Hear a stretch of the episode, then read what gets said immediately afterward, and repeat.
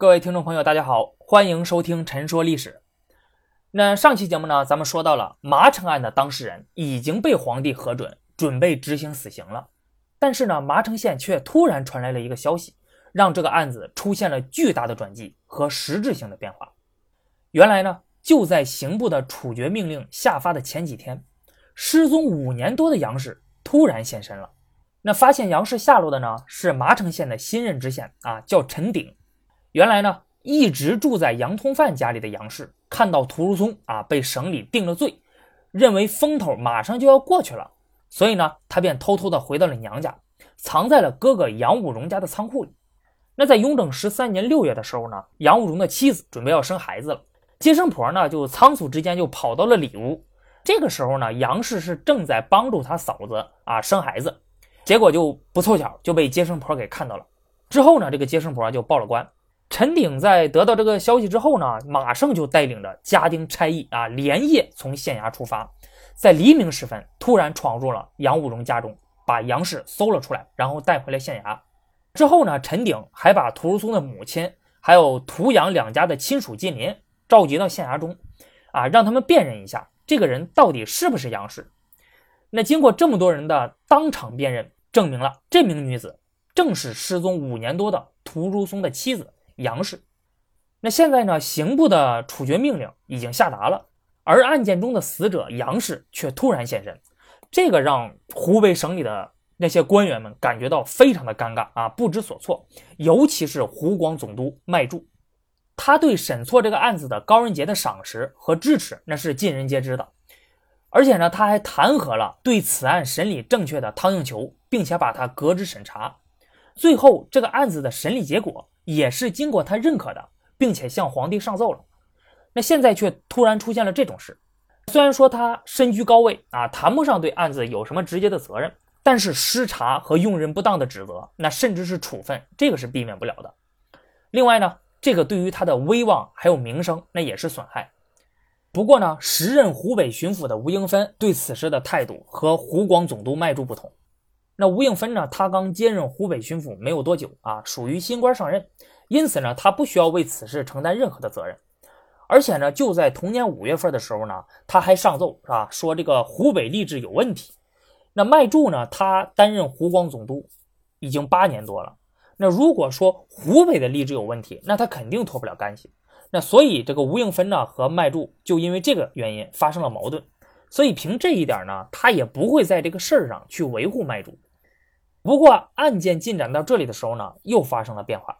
那个杨武荣不知道受了谁的指点，那宣称啊，新出现的这个女子呢，并不是自己的妹妹杨氏，而是不知道来自哪里的一个刘昌啊，就是这个流动的娼妓，被人利用了。晚上到自己的家里假意借宿，然后当天夜里，麻城知县呢陈鼎就带人把她抢出去，然后就对外宣称说这个人就是自己的妹妹杨氏。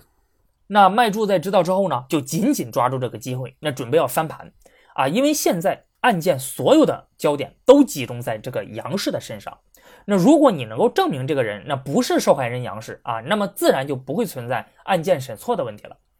于是呢，麦柱以杨氏真假没有确定为理由，改派这个布政使司还有按察使司，连同武昌知府提审杨氏，就想要证明呢他是受人指使冒充杨氏的。但是没想到啊，这个审判结果让这个麦柱非常的生气和失望，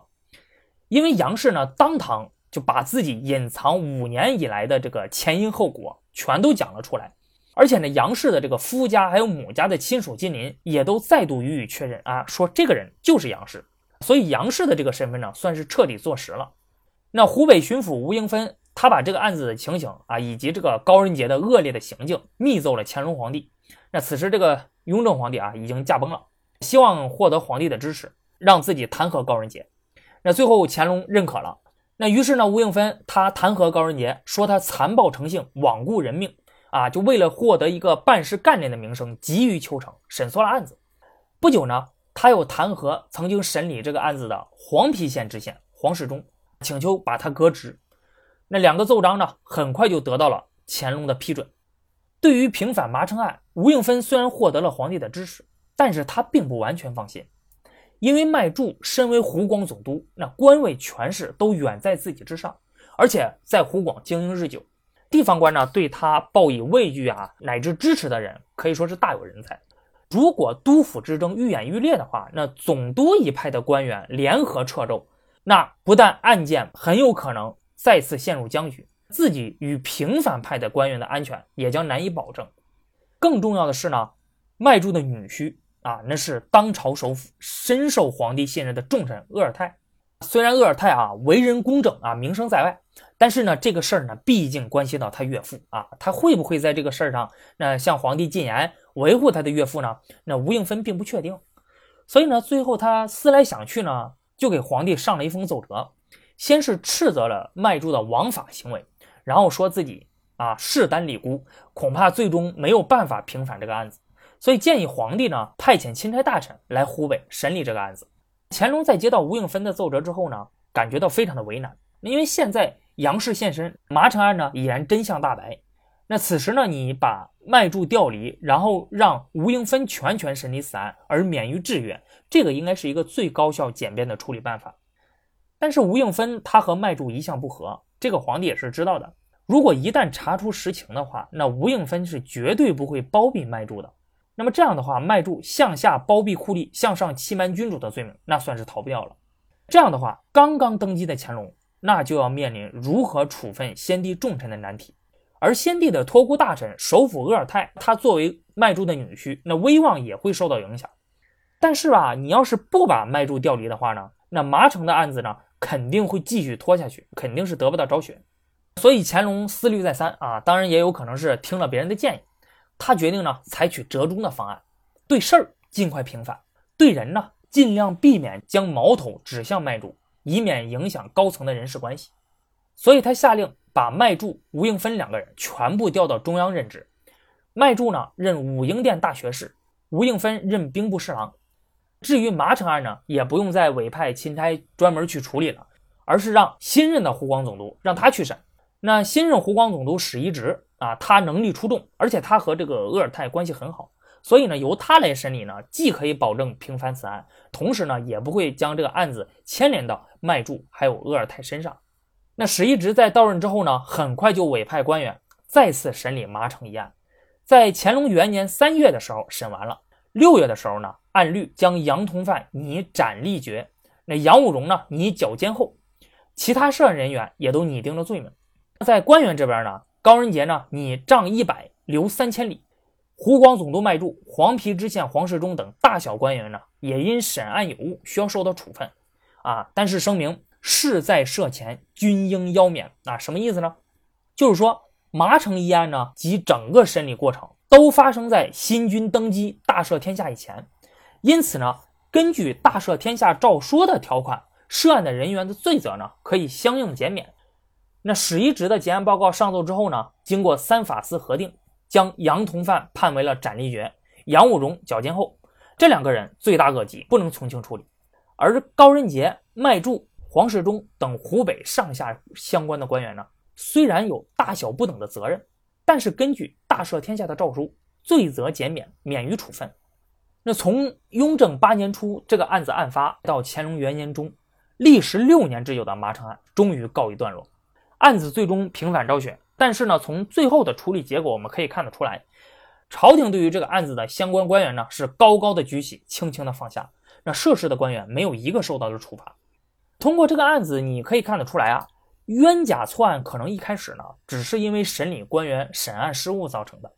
像本案中一开始的麻城知县，那就是因为误信了那个小孩的话，哎，所以判定了屠如松杀了自己的妻子杨氏。但是清朝呢，他为了尽量避免官员审错案件，造成无辜人的枉死，那对于涉及死刑的大案，一般都会经由县府司省等多重审查，还要上报刑部复核啊，最后要由皇帝批准。那因此呢，屠如松的家人上诉到按察使司后呢，这个案子再次重审，这次审对了，屠如松被无罪释放。但是后来呢，杨氏家族的人又不干了啊，越闹越大，最后惊动了省里的督府，省里下令再次重审。这次审理这个案子的高仁杰呢，就又判屠如松有罪了。那按照流程呢，这个案子需要上交给黄州府复审。那复审的黄州府知府呢，认为这个案子审理有误，那准备推翻此案的结论。所以按照这种复杂多重的审核流程呢，一开始审错了，其实并不一定会造成最终的冤假错案。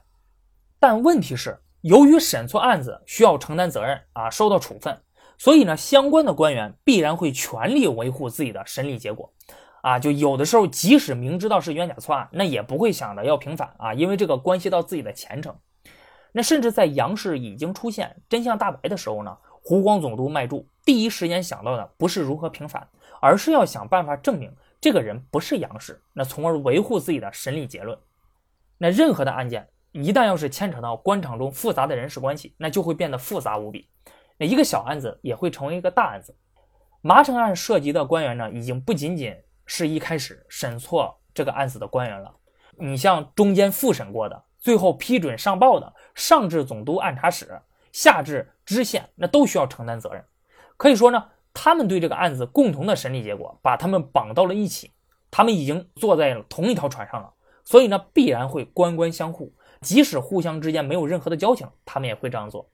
因此呢，当无权无势的普通老百姓啊，你面临着这样一张大网，你说，哎，又怎么能够对抗呢？又怎么能够平反呢？这个案子如果不是最后所谓的受害人杨氏突然现身，如果不是当时的湖北巡抚吴应芬啊，由于新官上任和这个案子毫无关系，而且他和总督还有矛盾，那么这个案子最终是否可以平反？那这个恐怕是不确定的。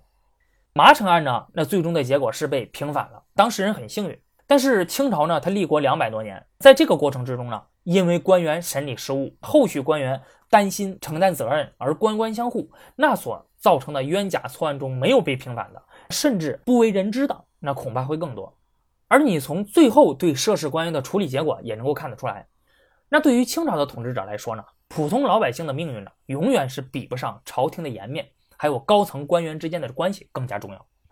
好，那这个案子呢，那就告一段落了。下期节目呢，我将会给你讲述另一个案子。那这个案子会告诉你，冤假错案的产生，那有时候是因为制度设计的不合理导致的。好，那本期节目就到这里，咱们下期再见。